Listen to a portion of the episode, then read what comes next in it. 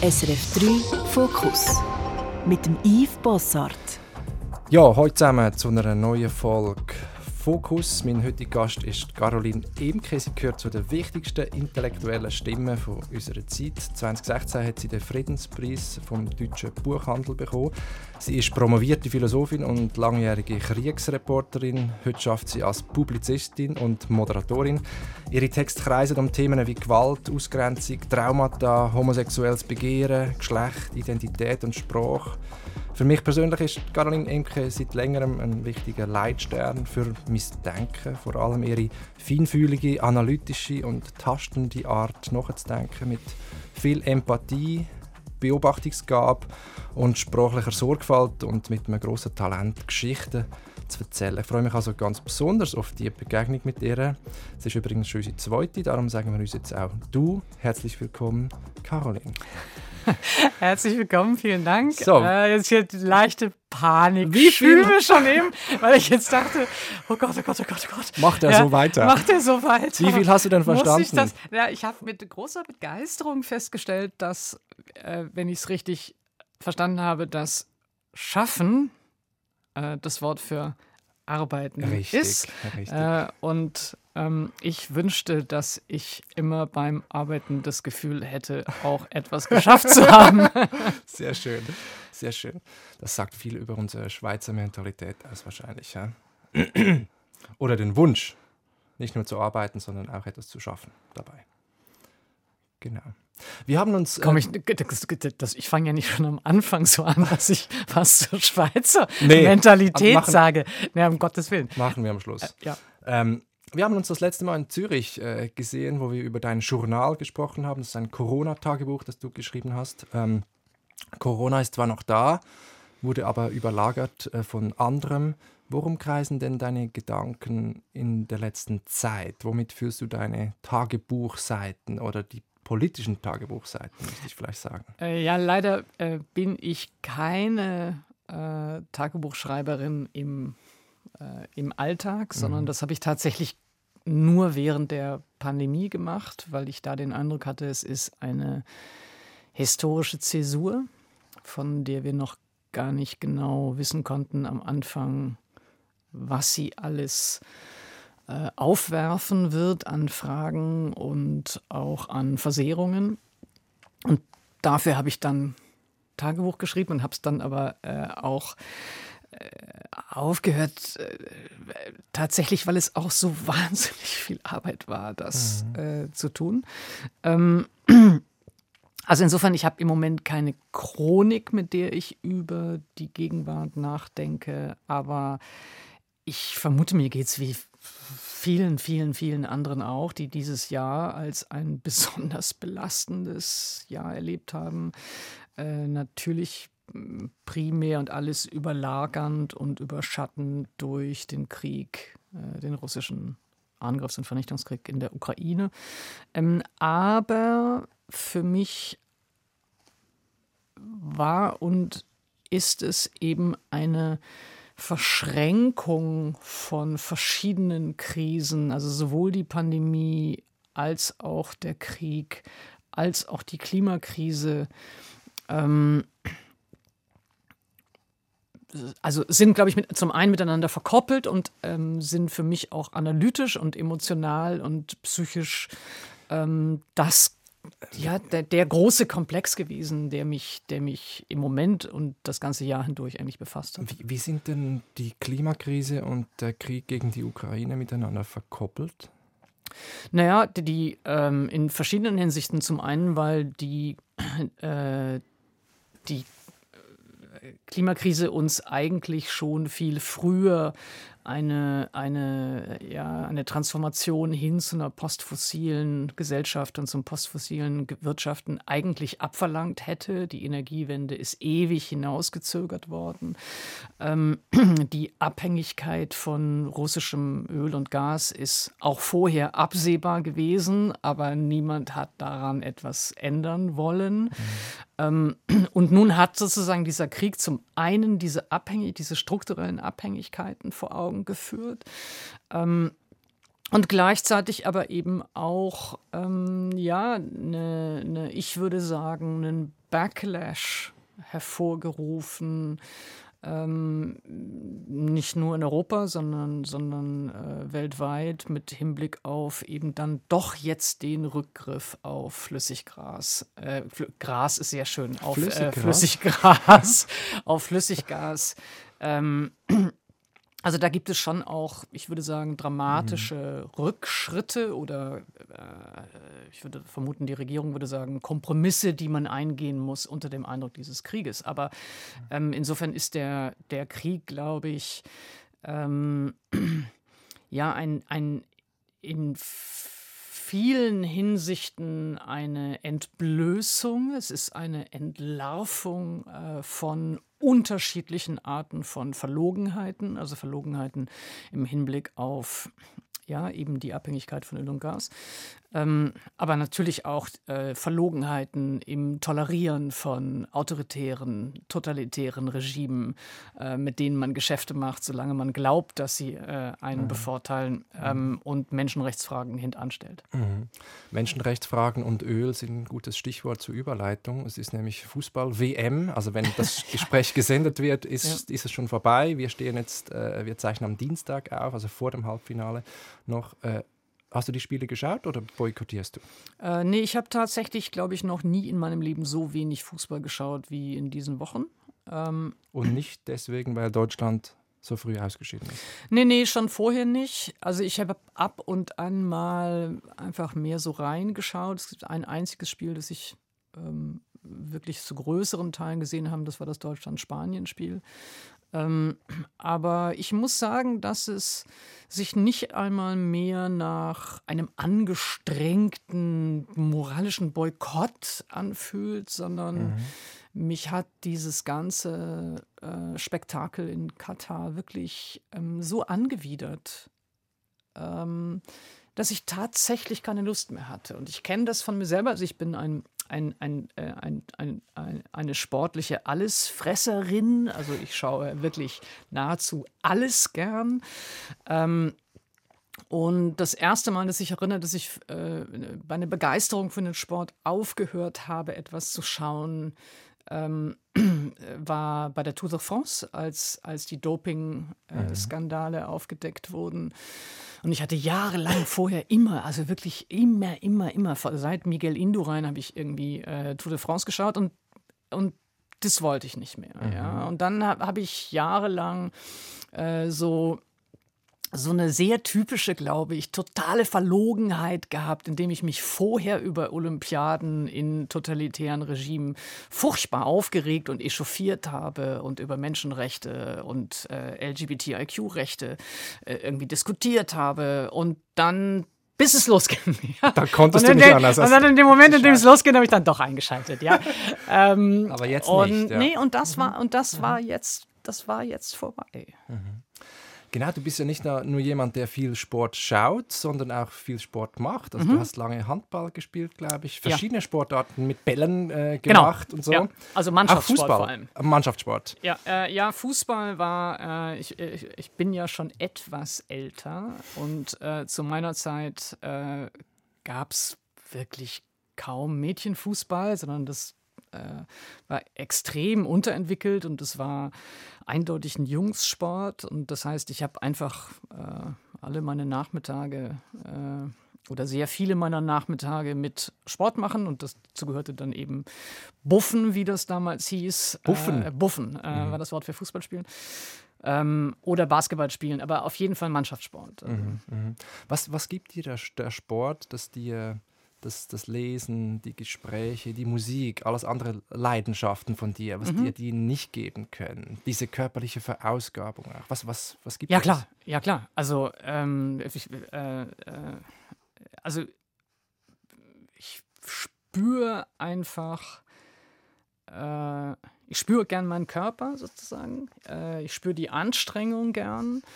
Ähm, ich habe auch einen, das gehört vermutlich dazu, einfach einen athletischen Ehrgeiz. Äh, ich habe auch einen sportlichen Ehrgeiz. Also ich will dann auch etwas lernen, ja, also die Koordination oder, oder äh, äh das Raumdenken oder eben die mhm. Wurftechnik oder was auch immer. Willst ähm, du auch gewinnen? Was? Willst du auch gewinnen? Äh, ja, ich kann eigentlich, glaube ich, erstaunlich gut verlieren. Ähm, liegt daran, dass ich eine jüngere Schwester bin zu einem älteren Bruder und verlieren mhm gehörte einfach. Normalzustand. So, das war Normalzustand. Also jedes, jedes Spiel, jeden Wettbewerb meiner Kindheit habe ich verloren. Ich kenne das. Ähm, ja, und aber es hat ja bei dir auch nicht dazu geführt, dass du nicht gleichermaßen doch noch mal versuchst zu gewinnen, ja. wenigstens. Ja, also insofern fand ich Verlieren nicht schlimm. Ich konnte aber nicht gut. Also sagen wir mal so, es gab so eine Phase, das erinnere ich ähm, beim Handball, da war ich äh, die, die jüngste oder auch noch schmächtigste in einem Team von eben etwas schon stärkeren oder irgendwie weiterentwickelteren. Ähm, und da war ich nicht so gut mhm. innerhalb des Teams. Ja? Und dann erinnere ich, wie die Älteren dann in die nächsthöhere äh, mhm. Klasse sozusagen aufstiegen und dann orientierte man sich sozusagen wieder neu in, der, in dem neuen Team. Das gefiel einem dann natürlich besser. Also man will jetzt auch nicht äh, äh, ja, äh, eine Belastung oder, oder, oder irgendwie schwach sein in so einem mhm. Team. Mhm. Ich meine, das Körperliche hat noch in einer anderen Phase deines Lebens eine Rolle gespielt, denke ich mir. Du warst ja lange Zeit Kriegsreporterin für den Spiegel, äh, unterwegs in Kriegsgebieten im Kosovo, äh, hast berichtet aus Afghanistan, aus Irak, Gaza und vielen Ländern mehr hast viel Elend, viel Leid, viel Schrecken gesehen. Sind das, sind das Erfahrungen, wo du nachträglich sagst, die helfen mir jetzt in persönlichen, schwierigen Lebenssituationen? Nein, gar nicht. Hat das eine mit dem anderen. Also ich habe die Frage mir selber noch nie gestellt. Ich, ich antworte jetzt erstmal so unbedacht und intuitiv.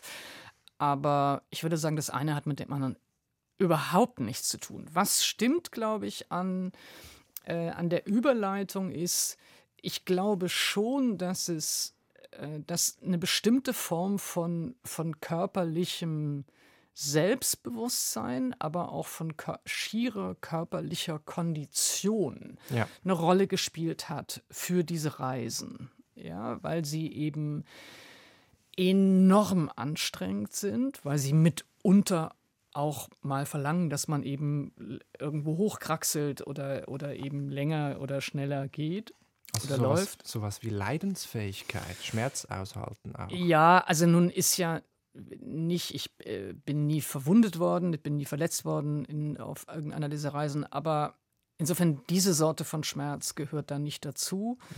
Ähm, es ist auch anders, glaube ich, als so, dass ähm, das klassische Bild von solchen Einsätzen ähm, sehr, sehr viel weniger bedrohlich gewesen. Äh, ich habe nie eine äh, kämpfende Einheit begleitet. Ich bin nicht mit dem Militär unterwegs gewesen. Mein Fokus war auf ZivilistInnen und auf Geflüchteten. Ähm, aber klar, es gab, also natürlich gab es gefährliche Situationen und es gab brenzliche Situationen aber ich würde einfach sagen, insgesamt, also das auch, auch für mich ist äh, eine körperliche Kondition, hilft mir eben auch psychische Belastungen besser auszuhalten. Ja, und also insofern glaube ich, war die Assoziation der Frage völlig richtig, mhm, ob, mhm. da, ob das geholfen hat. Ich glaube nur der nächste Schritt, also zu sagen, ob mir die Erfahrung in Krisenregionen hilft, äh, jetzt in privaten äh, Kontexten, da würde ich erstmal sagen, das glaube ich überhaupt nicht. Das ist eigentlich schon interessant. Ja, ich weiß gar nicht. Also, es ist eine interessante Frage. Es ist eine wirklich interessante Frage. Ähm, also ich würde schon sagen, aber ich bin nicht sicher, ob das die Erfahrung aus. Also ich, ich, ich plapper jetzt hier so vor mich hin, als ob ich eine Antwort wüsste, ja. Ähm, sagen wir mal so, ich glaube eine gewisse innere Demut und ein im Sinne von von einem großen Respekt für äh, das Leid der anderen oder die schweren Lebenswirklichkeiten anderer Menschen in mhm. Krisenregionen, in Gegenden, die, die, die mit also die arm sind. Ja, wir müssen gar nicht immer nur uns jetzt äh, eine gewaltförmige Situation vorstellen. Ja, ähm, ich habe einen großen Respekt vor der Würde, mit der Menschen solche Erfahrungen aushalten, durchhalten, überleben, sich darin dann immer noch um andere kümmern. Ähm, und habe in dem Sinne eine gewisse Demut, äh, weil ich denke, äh, mein eigenes Leben ist im Vergleich dazu äh, derart äh, verschont und ähm, äh, ungerechtfertigt, unverdienterweise leicht, ähm, da vermute ich einen gewissen, also eine gewisse äh, Immunisierung gegen Selbstmitleid. Ja, also ich, also sagen wir mal so, also ich, ich, ich glaube, ich kann mhm. einfach Selbstmitleid äh, einfach wirklich nicht besonders gut ertragen. Nicht, dass ich es keine Momente gäbe, an denen ich mir nicht selber leid täte, das gäbe es auch, aber es ist nicht komplett an mir selber dann äh, unangemessen und irgendwie auch lächerlich. Mhm. Ähm, und da, glaube ich, verstärkt vielleicht diese Erfahrung aus solchen Gegenden auch, dass äh, keine Ahnung, also wenn einem irgendetwas widerfährt, ein Unglück, äh, habe ich auch Kummer über das Unglück, ja, aber ich, ich würde sagen, es gibt eine gewisse Neigung, ist dann auch ja, nochmal so zu relativieren. Mhm, mhm. Ja, dieses Macht Relativieren, also, ja, sehr, ja, ja, dieses Relativieren zumindest, diese, diese Demut, die man auch gelernt hat, wenn man das Elend der anderen äh, betrachtet und beschrieben, beschrieben hat. Also deswegen äh, habe ich trotzdem Liebeskummer wie alle anderen oder, oder, oder echauffiere mich über irgendetwas in der Arbeit. Also es ist ja nicht das so, dass... Beruhigend. Ja, nein. Also es ja. klingt jetzt so, als ob man jetzt permanent irgendwie äh, alles, was einem nee. widerfährt, äh, äh, an einem äh, heroisch abprallen will. Das ist jetzt natürlich auch nicht der Fall, ja. Mhm. Aber, ich, aber ich glaube, was stimmt, ist, ist ja so eine gewisse, also ich glaube, so eine gewisse Demut. Ähm, mhm und eine gewisse Dankbarkeit dafür, wie viel ja, mir unverdienterweise äh, Gutes widerfahren ist. Genau, und über dieses Gute, aber auch über das andere wollen wir jetzt noch ein bisschen reden. Ja, Wenn ich in die Biografie eintauchen, du bist äh, 1967 in Deutschland äh, im Ruhrgebiet aufgewachsen. Wie muss ich mir die, äh, die, die Kindheit von Caroline Emke vorstellen? Äh, ich bin im Ruhrgebiet geboren, aber dann äh, zunächst in Wuppertal. Also äh, Mülheim-Ruhr ist mein mhm. Geburtsort. Ähm, ich habe aber komischerweise eine ganz stark äh, emotionale Nähe zu dem Ruhrgebiet, obgleich es eben nur der, mhm. der, äh, der Geburtsort ist. Ähm, und ja, wie man sich die Kindheit vorstellen muss, ähm, ein bisschen hat sich ja vielleicht schon angedeutet. Also es war jetzt nicht eine Kindheit, in der ähm, ich permanent schon äh, äh, mich nur äh, nerdig mit Büchern beschäftigt hätte. Also ich habe äh, nicht mit keine Ahnung, zehn Simone de Beauvoir gelesen, sondern mit zehn habe ich Basketball gespielt oder Fußball. Ähm, und ich glaube, ist das, ähm, was eben gern so als Gegensätze aufgestellt wird, ähm, also eben eine, eine Neigung äh, zum Lesen oder, oder eine Intellektualität und äh, eine, eine, eine, Körperlichkeit oder eine Hinwendung zur Welt und oder zur Welthaltigkeit und dem Draußensein, das waren bei mir nie so Gegensätze. Also ich mhm. war sehr, sehr viel draußen als Kind. Im Wald habe ich gelesen. Genau, ich war sehr, sehr, sehr viel im Wald. Ähm, finde das auch bis heute. Das ist ja eigentlich ganz interessant, glaube ich, dass ähm, ich weiß nicht, wie das bei dir ist, aber es gibt ja so Landschaften der Kindheit, die bis sehr spät einen eben beruhigen, weil sie Landschaften der Kindheit sind. Ja. Ja, was ist das denn bei dir? Ach, bei mir ist es auch der Wald. Ich bin direkt am Wald aufgewachsen, aber auch Seen, äh, Berge und so, halt wirklich Schweizer Idylle. Ah, okay. Aber das hat dann eben sofort, also für mich, wenn ich, wenn ich in den Wald gehe, sofort eine, ja. eine, eine, eine wirklich sehr beruhigende, versöhnende Wirkung. Mhm. Äh, dafür bin ich auch ganz dankbar. Also, dass man auch überhaupt einen Mechanismus weiß, äh, auf den man zurückgreifen kann in Zeiten der Not.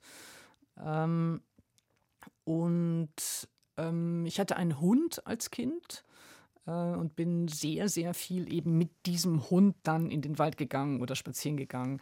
Ähm, und dieses Spazierengehen als so Moment von, von Innehalten, von Reflexion. Es gibt ein, äh, ein äh, ich weiß gar nicht, ob es im Buch auftaucht oder ob er es später in einem Interview erzählt, aber der israelische Schriftsteller David Grossmann, äh, der äh, einen Sohn verloren hat äh, im Krieg äh, zwischen Israel und dem Libanon, ähm, hat nach dem Tod dieses Sohnes so ein Spaziergeh Ritual begonnen, dass er immer mit seiner Frau immer, immer, immer, immer, immer, immer äh, spazieren gegangen ist. Ja, und er hat das so selber als sehr kathartisch beschrieben, dieses Gehen. Und das konnte ich sehr gut verstehen, mhm. äh, auch ohne eben einen solchen Schicksalsschlag.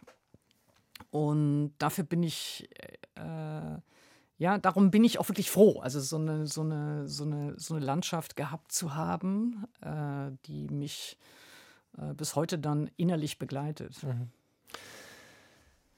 Später dann, ähm, nicht allzu früh, Mitte 20, ähm, hast du deine eigene Homosexualität entdeckt. Nicht allzu früh ist jetzt aber wirklich sehr diplomatisch formuliert. Also man könnte auch sagen, sehr spät. Wirklich spät. Ah, du hast mit vielen, Wirklicher Spätzünder. Ja, hast mit vielen Männern zusammen gelebt und geliebt äh, davor.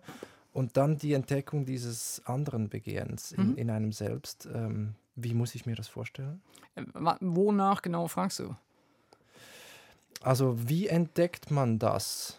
Ähm, hast du dich verliebt oder hast du Lust gespürt auf einen weiblichen Körper? Ja, das ist eine äh, ziemlich gute Frage, weil ich ähm, glaube, dass das eben tatsächlich sehr viel schwerer ist ähm, oder war zumindest. Ich kann, also das ist ja auch eine Weile her. Das ist vielleicht heute etwas leichter, aber in dem Maße, in dem es eben äh, Heterosexualität äh, die Norm ist, in dem Maße, in dem ähm, äh, ja eine, eine, eine, eine, Vorstellung von Begehren äh, uns permanent in Schulbüchern, in der Literatur, im Film, im Fernsehen ähm, sehr dominant und hegemonial eben als Heterosexuelle permanent vorgeführt wird, ist, glaube ich, die, die, die normierende Wirkung ja, dass äh, man sich eben Liebe und Begehren immer erstmal so vorstellt und sich selber natürlich auch in solche Bilder hineindenkt. Und es ist gar nicht so ganz einfach festzustellen an sich selber, ab wann das eigentlich schief läuft oder ab wann man anfängt, innerlich was anderes zu tun als das, was erwartet ist. Also bei Filmen, in denen eben klassische, traditionelle äh, Liebespaare sind, ähm, äh, dass die Frage natürlich aufkommt, mit wem identifiziere ich mich jetzt hier eigentlich? Mhm. Ja, identifiziere ich mich mit der männlichen Figur, obgleich ich mich selber eben nicht als männlich verstehe ähm, äh, und verliebe mich damit dann aber günstigerweise äh, in die Frau. Also es ist, glaube ich, ein sehr, sehr ja, ähm, absichtsvoll gesellschaftlich und ideologisch verhinderter Prozess, aus, absichtsvoll einem schwer gemacht, äh, ein homosexuelles oder ein queeres Begehren äh, zu entdecken. Und ich habe auch eine ganze Weile gebraucht, ähm, zu merken, dass ich mich schon verliebt hatte und dass hm. ich schon äh, ja eine ne, ne Frau wirklich wollte ähm, und habe am Anfang mal noch gedacht, oh, die Männer müssen die ja toll finden. Also bis ich schon, bis ich dann verstanden hatte, dass ich die eigentlich äh, aufregend fand, ist eine Weile vergangen.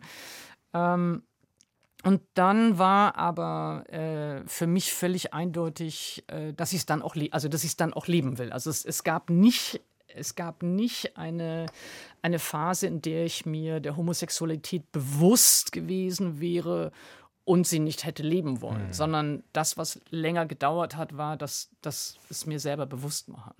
Mhm. Entschuldigung, das ist eine lange Antwort auf eine Frage. Aber, aber eine sehr gute Antwort. Ähm, ich meine, du bist ja promovierte Philosophin. Ja, das hilft jetzt beim Beginn. Jetzt, komm ich, jetzt kommt die Frage. Jetzt kommt die Frage. Die Philosophen, vor allem Männer waren es ja, haben ja. viel äh, über die Liebe äh, nachgedacht, auch über die Lust, aber über die Liebe, wenn wir Platon oder Sartre und so weiter. Ähm, was ist denn die Liebe für dich? Was suchst du in der Liebe? Oder ist das vielleicht schon die falsche Frage? Ähm, ich glaube, dass also ich soll für mich antworten, ich soll jetzt nicht klugscheißern. Ich soll jetzt ja, ja. ja genau. Ähm, äh, ich glaube, für mich zunächst einmal ist die Liebe was Unverfügbares. In dem Sinne, dass sich nicht entscheiden lässt, jemanden zu lieben oder nicht zu lieben, sondern ich glaube, dass sie einem ähm, geschieht. Und das heißt nicht, dass man nicht in der Praxis einer Beziehung daran arbeiten kann, ja, aber das wirkliche Verlieben oder Verliebtsein oder Lieben ist, glaube ich, so in der Unkontrolliertheit ähm, oder Unkontrollierbarkeit äh, dem Glauben ähnlich. Ich glaube auch, es lässt sich nicht beschließen, an Gott zu glauben. So wenig wie sich beschließen lässt, nicht mehr äh, an Gott zu glauben. Also, es könnte ja Situationen geben, in denen einem das Leben einfacher erschiene, mhm. wenn man an Gott glaubte oder wenn man nicht an Gott glaubte.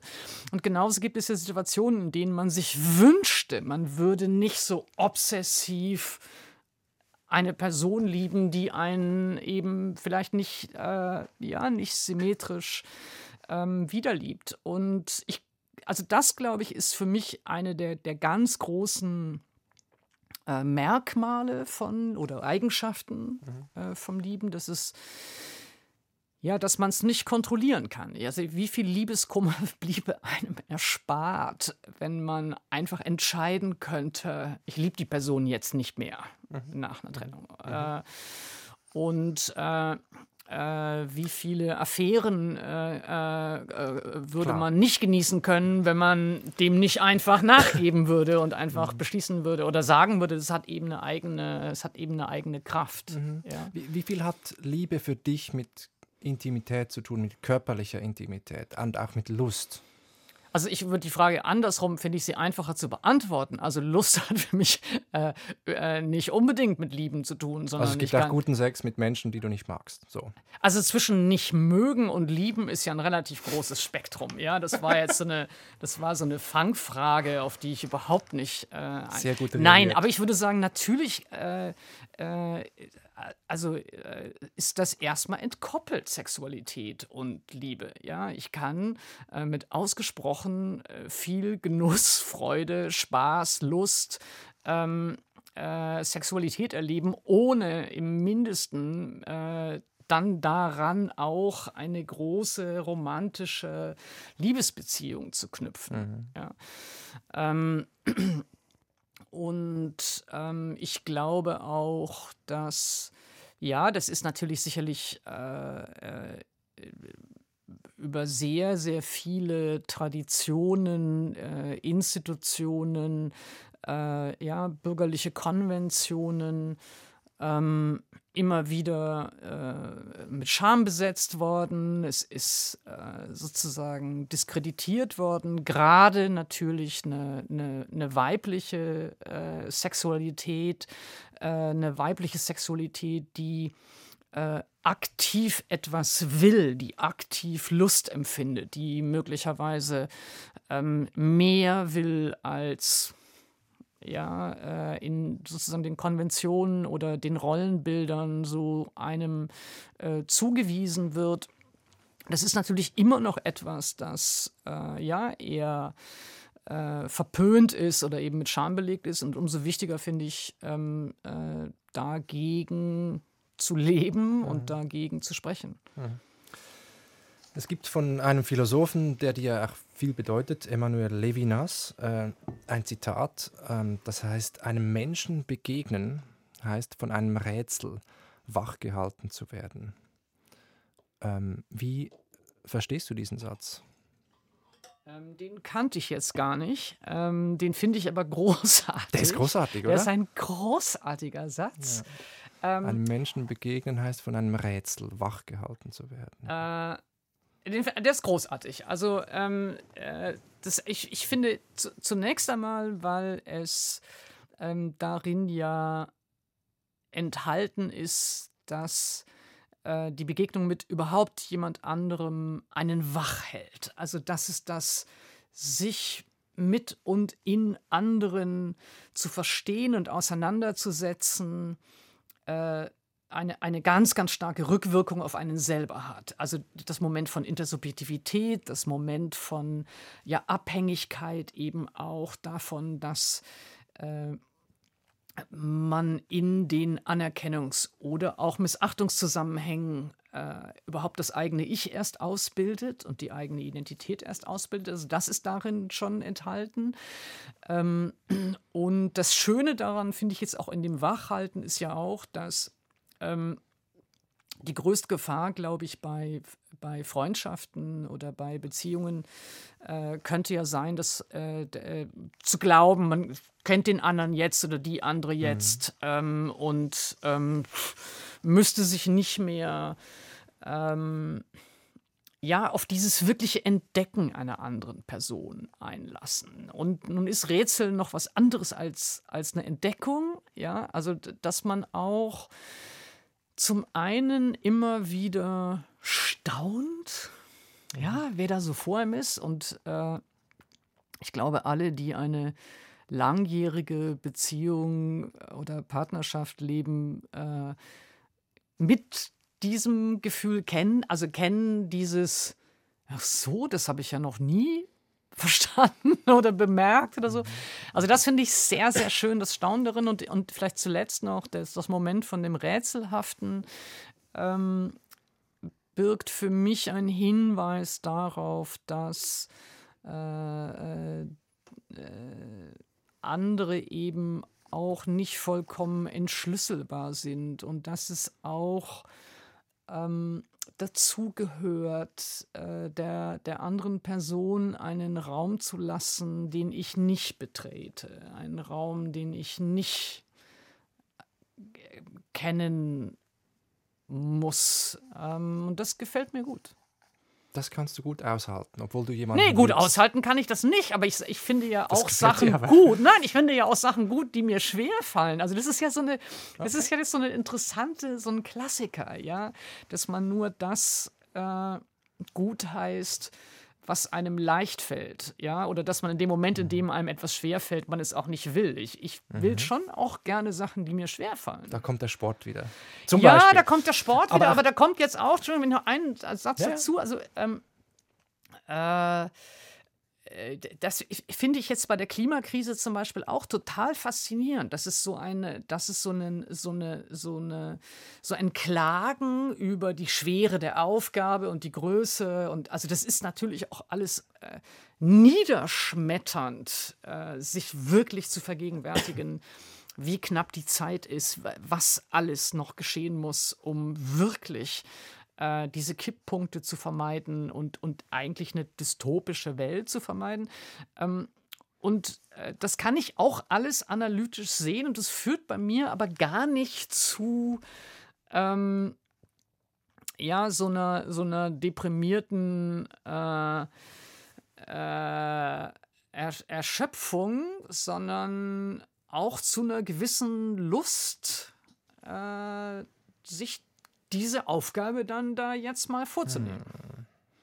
Du lachst, weil du, weil, du, weil, du, weil du das als. als was? Nee, ich finde das interessant. Es sagt viel über dich aus, glaube ich. Ich meine, du sprichst ja auch viel davon, man sollte irritierbar bleiben. Du mhm. hast das Staunen erwähnt, den Zweifel auch erwähnt. Alles Motive, die auch in der Philosophie sehr, sehr wichtig ja. waren am, am Anfang. Würdest du auch sagen, die Philosophie ist ja wörtlich auch die, die Liebe zur Weisheit. Würdest du sagen, bei dem Begriff Weisheit, das steckt das auch drin, diese, dieser Zweifel, dieses Staunen, dieses irritierbar bleiben, auch diese, dieses Nicht-Dogmatische. Äh, bei dem Begriff der Weisheit wäre ich nicht so sicher ähm, und ich verwende den, glaube ich, auch kaum. Müsste ich mal nachdenken. Ähm, aber ich würde sagen, ich habe sicherlich eine Liebe zum Lernen. Also ich finde Lernen wahnsinnig sexy. Also ich finde, nee, ich finde, nee, also ich, oh Gott, das ist dann sowas, was wir jetzt irgendwo Das ist das Titelquote der Sendung, fuck, ist schon, ist fuck, schon fuck. notiert. Nein, aber, aber wirklich, ich finde es, ich finde Lernen wirklich, ob das jetzt bei ja. einer, bei einer, also der Eros bei Platon, ja. Ja, ich habe gerade den großartigen äh, Dokumentarfilm von Regina Schilling äh, über Igor Levit gesehen, der No Fear heißt. Und darin gibt es für mich die, das Herzstück dieses Films, ist eine Szene, bei der äh, Igor Levit ähm, Stevenson aufnimmt. In, äh, eben, er hat einen Tonmeister, der im anderen Raum sitzt und der mit ihm aufnimmt. Und er sitzt am, am Flügel und hat die Noten vor sich und, und ringt und kämpft und ist unzufrieden und scheitert und setzt nochmal an und setzt mhm. nochmal an. Das ist eine relativ lange Passage, wo man eben immer großartig in der Montage, also im Schnitt auch zwischen äh, ihn äh, am Kämpfen und dem Tonmeister, der immer sozusagen nochmal, nochmal. Ähm, und das ist eine Fanta fantastisch, mhm. weil es eben auch mhm. zeigt, ja, dass das äh, etwas, was wir mit Leidenschaft verbinden, mit Schönheit verbinden, wahnsinnig viel Arbeit voraussetzt. Mhm. Ja? Äh, und diese Anstrengung dieses, dieses Lernens, ja, was zu versuchen und dann misslingt, ist es natürlich, ist es währenddessen leidvoll, ja. Ähm, aber, aber diesen Lernprozess und und das ist ja egal, ob jetzt jemand Brot backen lernt oder ob jemand äh, ja, äh, irgendwie eine Beethoven-Sonate lernt. Mhm. Ähm, das finde ja. ich richtig aufregend. Bleiben wir doch bei der, bei der Musik. Das ist ja. für dich und dein Leben, auch dein Nachdenken, auch dein, ah, dein Erspüren von dir selbst wahrscheinlich ganz wichtig gewesen, diese, ja. diese Musik. Ähm, du in dem schönen Buch Wie wir begehren kommt eigentlich sehr viel Musik vor und auch dein Musiklehrer am Gymnasium mhm. und so weiter. Ähm, du bist ein ausgesprochen akustischer Mensch, äh, nicht so sehr optisch. Äh, genau. Du siehst, glaube ich, fast nur zweidimensional oder sowas habe ich gelesen. Ja, Stimmt nur das? zweidimensional. Also ich kann tatsächlich überhaupt gar nicht räumlich sehen. Warum ist also es so? zwischen dir und mir ist äh, kann ich natürlich sehen. Wir sitzen in einem Aufnahmestudio äh, äh, und ich sehe natürlich, dass da jetzt ein Mikrofon mhm. vor deinem Gesicht ist, aber auf welcher Höhe äh, mhm. kann ich nicht erkennen. Also ich mhm. sehe die mhm. Welt wie ein Foto.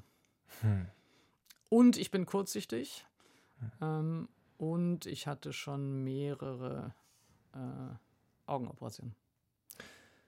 Ist Aber ich kann hören. Also, um mhm. ja, sehr, sehr, sehr gut also, hören, nehme ich an und sehr gerne. Aber ist diese, diese Sehschwäche, sage ich jetzt mal, hm, ist das vielleicht auch der Grund, warum du diese viele düstere und abgefuckte Clubs und Bars magst, wo du dich ja, weil ich es nicht sehe. nee, nee, also ich sehe also abgefuckt kann ich also auch mit jeder Kurzsichtigkeit immer noch erkennen. ähm, nein, ich glaube, also ich äh, ich bin in der Tat ein akustischer Mensch. Ich habe auch ein viel, viel, viel genaueres und tiefer reichendes akustisches Gedächtnis. Also mhm. ich kann mir recht gut ähm, Gespräche merken. Ich kann mir recht gut merken, eben was jemand sagt, auch, auch wie jemand klingt, wie eine, wie eine Stimme klingt. Ich kann ähm, auch ja, Geräusche, glaube ich, recht gut abspielen abspeichern und zuordnen. Jetzt mal jenseits von der Musik natürlich. Mhm. Ähm, und ich habe kaum ein visuelles Gedächtnis. Also ich könnte nicht, wenn wir hier aus dem Raum rausgehen, sagen in einer Stunde, was du anhattest. Mhm. Zum Glück. Bleiben wir beim Akustischen und bei der Stimme. Du hast nämlich eine Musik mitgebracht, äh, die mich sehr, sehr berührt hat. Ich kannte die peinlicherweise gar nicht. Michelle Gurevich, oder wie spricht ja. man das mhm. aus? Kanadische Sängerin. Mhm. Ähm, und wir reden nachher mal darüber, aber jetzt äh, erstmal das Stück, das heißt Goodbye, My Dictator. You'll never get love by force. The truth will always take its course. Some people really have no shame. It's just an illness with a name. We were having too much fun. Drinking coffees in the sun. Someone wanted to be king. Came and fucked up everything. Goodbye, my dictator, goodbye. Cause everybody knows it's time. You've had more than your share of pie. Goodbye, my dictator, goodbye. It's hard for most to understand that good intentions not all have. Why must we always stand on guard? When there is love and there is art, we were having too much fun. Drinking coffees in the sun. Yesterday life was divine, but now we're going back in time. So goodbye my dictator goodbye. Cause everybody knows it's time. You've had more than your share of pie. Goodbye, my tormentor, goodbye. Goodbye, my dictator, goodbye. Cause everybody's sick and tired die. Goodbye, my dictator, goodbye.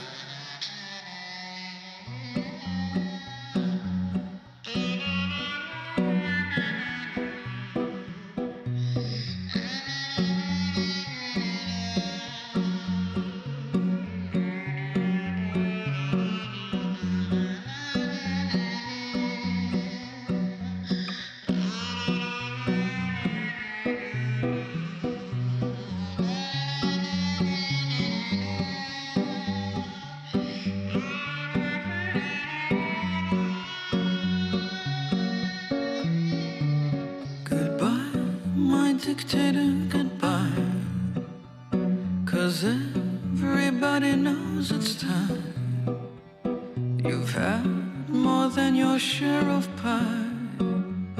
Goodbye, my torment, goodbye.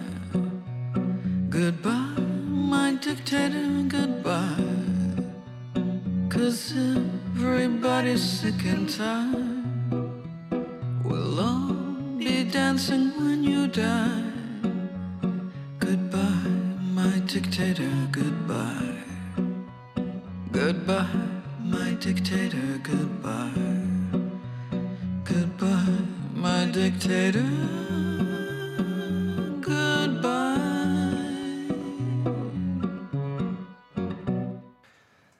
Michel Gurevich, Goodbye My Dictator, war das der Songwunsch von Caroline Imke. Ein wundervolles Stück über die hm, Liebe kommt vor, Kunst kommt vor, Coffee in the Sun, ähm, der Diktator, der gehen muss, die Wahrheit, die am Ende siegen wird. Ähm, warum dieses Stück?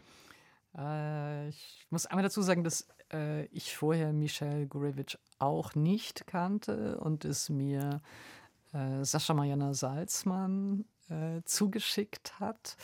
Und was, also natürlich inmitten dieses Krieges und äh, ja, diese, dieses Entsetzens auch ähm, der Verzweiflung, äh, die uns, glaube ich, alle, ja, die, die die überhaupt irgendeinen Restfunken Empathie in sich haben, mhm. äh, empfunden haben über all diese Monate. Ähm, darin ist dieses Stück, ähm, ja, ich, äh, ich, äh, für mich deswegen so beglückend, weil es natürlich zum einen vom Ende des Diktators erzählt, aber mit dieser äh, unheimlichen Ironie im Ton, also diese, diese musikalische Ironie, die dabei ist, ist ja so sehr lakonisch. Aber ähm, auch diese Leichtigkeit und Souveränität. Genau. Es kommt, es kommt. Du, du, du. Genau, genau. Und, und also es ist ja so ganz äh, äh unaufgeregt mhm. intoniert, es ist mhm. ganz sanft mhm, intoniert genau. und darin sind es ja alles Affekte, die das Gegenteil von dem sind, was Diktatoren bei dir erreichen wollen. Also eben Panik, Angst, Schrecken, äh, Eile, äh, Überstürztheit, Einsamkeit, äh, Isolation. Also alles das, was Terror in Menschen erzeugen mhm. will und, und, und, und soll, wird hier konterkariert. Und äh, insofern hat es eben eine, ist diese Leichtigkeit eine solche Dissidenz. Ja. Ähm, dass es einen, also es hat auch so einen leichten Swing natürlich, mhm. ja, also man kann es ja kaum hören, ohne dass Du hast man, da getanzt, ja, genau. äh, äh, äh, ja und gesungen, also man, es, es, es, es, mhm. es, es affiziert einen, es steckt einen an mhm. Äh, und ja, für mich war das ein, ein so ein, äh, ein, ein so ein Aufbrechen äh, inmitten eben dieser Verzweiflung. Lass uns zum Schluss noch etwas über Zeit reden, mhm. ähm, obwohl wir nicht viel Zeit haben. Aber die Musik ist ja auch eine Kunst, die mit Zeit ähm, umgeht, ganz essentiell. Die, die, Pausen und auch die, die Dehnung und so weiter. Ähm, du plädierst ja gerne für eine Verlangsamung des Denkens auch. Ja, also erstmal plädiere ich fürs Denken. Also ich finde schon grundsätzlich, nee, ich finde jetzt erstmal überhaupt Denken ist schon, ist ja bescheiden ist geworden im Verlauf des, äh, Verlauf des Lebens. Ja, nö. Also so, erstmal denken ist schon ganz gut, ja.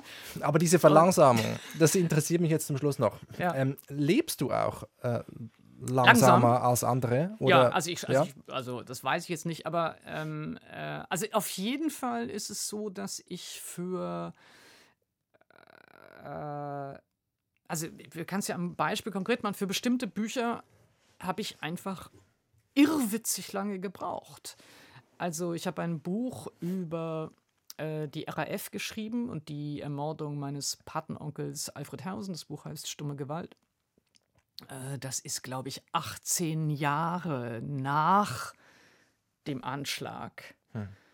äh, geschrieben worden. Also ich, es, es gibt Ereignisse oder auch Themenkomplexe, äh, von denen ich glaube, dass ich sie auf gar keinen Fall sofort nach dem Erleben aufschreiben kann. Es gibt auch übrigens Diskussionskontexte im Moment gerade, also bei einer unglaublich aggressiven, wahnsinnig von wechselseitigen Vorwurfsrhetoriken äh, durchzogenen äh, Öffentlichkeit, ähm, bei der ich das Gefühl habe, es macht überhaupt gar keinen Sinn, in eine solche Öffentlichkeit hineinzusprechen, weil mhm. sie ähm, ja sofort alles äh, monsterhaft eigentlich wieder zerstört, was es an konstruktiven oder langsamen oder zarten versucht. Ja, also insofern es gibt schon auch eine gewisse Vermeidungsstrategie hineinzugeraten in solche Eskalationsstrudel, die die ja, ich würde sagen, zu, als Voraussetzung für die Teilnahme an solchen Diskussionen ist schon eine gewisse Art von innerer Verhärtung und auch mhm. von Verschlichtung des eigenen Denkens, ähm, die ich für nicht hilfreich halte und die mir auch nicht gut tun. Ja. Verschlichtung, das nehme ich mit als Wort. Ja, ja nee, und insofern glaube ich, da tut mhm. es mindestens mir gut. Ich bin mhm. auch einfach dann langsam, also bis ich alles so sortiert habe, ähm, äh, bestimmte Fragen, die mich wirklich umtreiben, ähm, erstmal liegen zu lassen und sie dann langsam ja, äh, abzuklopfen und mhm. mich denen zu nähern. Mhm. Also dass die Dinge auch eine eigene Zeit haben und man gewissen Büchern zum Beispiel, Gedanken, Beziehungen auch Zeit geben muss. Äh, jetzt sind wir Ende, Ende des, des, Jahres. Bist du eigentlich jemand, der, der gerne plant? Machst du, nimmst du dir Vorsätze fürs, fürs nächste Jahr zum Beispiel? Äh, das sind zwei verschiedene Sachen. Also äh, Vorsätze mache ich gar nicht. Machst du gar nicht? Nee, also äh, äh ich glaube, Oscar Wilde hat mal gesagt, vor, äh, gute Vorsätze sind nutzlose Versuche, Naturgesetze beeinflussen zu wollen. Ähm, nicht ganz sicher, ob es so stimmt, aber irgendwie so in der Art. Ähm, nee, also Vorsätze fallen mir gar nicht ein. Ähm, ich finde nichts, an, an, woran du an dir selbst an, arbeit, nee, doch klar, aber so? doch jetzt nicht plötzlich beschließe ich Weil irgendwie am 1. So. Januar beschließe okay. ich jetzt irgendwie ein besserer Mensch zu. Also, nee, also, nee mhm. das nicht. Nein, es gibt natürlich, also natürlich plane ich auch Sachen, weil ich, ähm, ich plane äh, also zum Beispiel Recherchereisen. Ich muss in meinem Kalender so und so viele Blöcke streichen, damit ich genügend Platz habe, um international zu reisen. Ähm, ich plane auch äh, äh, Tage ein, die Lesetage sind, weil ich, wenn ich das nicht tue, äh, also einfach verdumme, mhm. ja, oder man, also insofern, na klar, natürlich plane ich sozusagen meine Zeit. Ähm, und es ist, ich fände auch schön, ich fände auch schön, ein besserer Mensch zu werden, aber das ist jetzt nichts, was ich mir zum ersten ersten vornehme. Kann man nicht so in einen Kalender schreiben, wie ein Lesetag. Ja, ähm, genau. Wir sind schon fast am Ende des Gesprächs. Eigentlich wollten wir mal zusammen. Schade, es war jetzt ein bisschen kurz. Es geht noch weiter. Ah. Noch ein bisschen. Okay. Ähm, wir wollten mal zusammen Petonk spielen. Das ist, ja. wird auch Boule genannt manchmal. Das ist dieses Spiel mit den äh, Metallkugeln. Für diejenigen, die das nicht kennen, wird äh, bei uns gerne gespielt. Meistens von älteren Herren, Pensionierten, aber nicht nur. Ähm, und äh, Du ja. hast mich dann aber nie eingeladen. Es wurde mal so behauptet. Aber du spielst noch. Ja, also gut, jetzt im Winter äh, äh nicht so. Ähm, ja, also wir möchten gerne zusammen, ich möchte extrem gerne einmal mit dir Boot spielen. Magst du noch erzählen, warum dich das Spiel so fasziniert? Äh, also wir können erst, das sehr gerne Also ich, das, ich bin jetzt noch gar nicht, also äh, äh, gerüchteweise gehörst du zu den Vollprofis. Das nee. habe ich natürlich noch nicht überprüfen Ich war mal abhängig.